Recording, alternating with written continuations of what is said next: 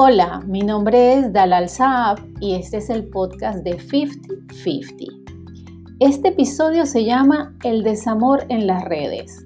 Vamos a hablar de esto con humor y conocimiento de primera mano.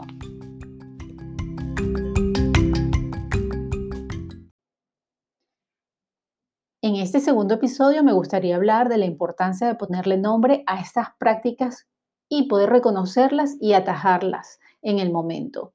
De este modo, en vez de dejar que alguien te dé falsas esperanzas, se puede llamar por su nombre y pasar página. De estas cosas que parecen cosas de modernos porque están relacionadas con las redes, pero en realidad han pasado toda la vida y además ahora pasan en ese mundo paralelo que son las redes sociales. Aquí vamos con un nuevo vocabulario. Con la primera palabra que nos vamos a encontrar es ghosting. Seguro has escuchado hablar de aquel cariño, voy a por tabaco, y es esa maniobra en la que una de las personas desaparece sin decir adiós y se aplica para relaciones estables. Él o ella desaparece, te deja con un efecto devastador por no tener la posibilidad de contacto, te borra de todas sus redes y así no hay oportunidad de conectar ni en persona, ni por llamada, ni por WhatsApp, ni Instagram, ni Facebook. Nada. Lo que pasaba antes era quedabas en un lugar neutral y decías aquello de cariño, tenemos que hablar, y volvías a casa sin pareja. Pero ahora eliminas el rastro de cualquiera de las redes, no dejas teléfono y es un simple que te den y te bloqueo. Ojalá el poner fin a una relación de esa manera fuese una cosa aislada y de modernos, pero nada que ver. Lo que realmente nuevo es la normalidad que le empezamos a dar a esta conducta. Otro de los términos que me gustaría introducir es orbiting, que se llama orbitar. Es ese o esa que participa, celebra, comenta, todo en tus redes sociales, pero no se atreve a hacerlo directamente. Es como un satélite.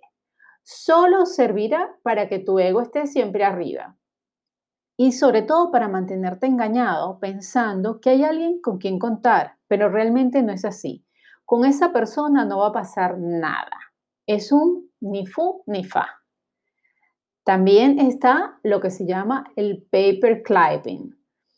Es alguien que reaparece en tu vida solo para que no lo olvides, pero sin intenciones o interés en ti. Suele pasar que después de haber salido con alguien y la cosa no ha ido a más, él o ella reaparece para darte un poquito de atención. Para eso que no lo olvides, sobre todo antes de volver a desaparecer. También sirve para masajear tu ego y pretender que hay una esperanza. El tema es que él o ella no dará un paso para ir a más. El paper clipping es también muy parecido al benching, que en su traducción literal no es otra cosa que estar en el banquillo. Así es como que alguien abre una conversación de vez en cuando para tontear y tenerte calentito, pero es un solo por si las moscas, sin intención alguna de quedar.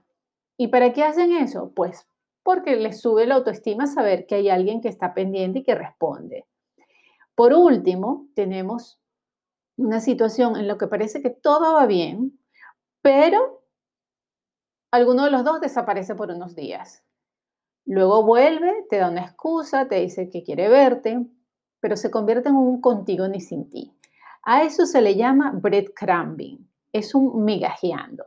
Es una de las relaciones más peligrosas porque parece que has conectado, te crea tensión, descontrol, porque desaparece temporalmente y vuelve con excusas muy, muy válidas y comprensibles. El problema es que eso se vuelve reincidente en el tiempo esa persona se hace dueño de la situación y convierte en tóxica cualquiera de tus comportamientos en una que realmente no es una relación.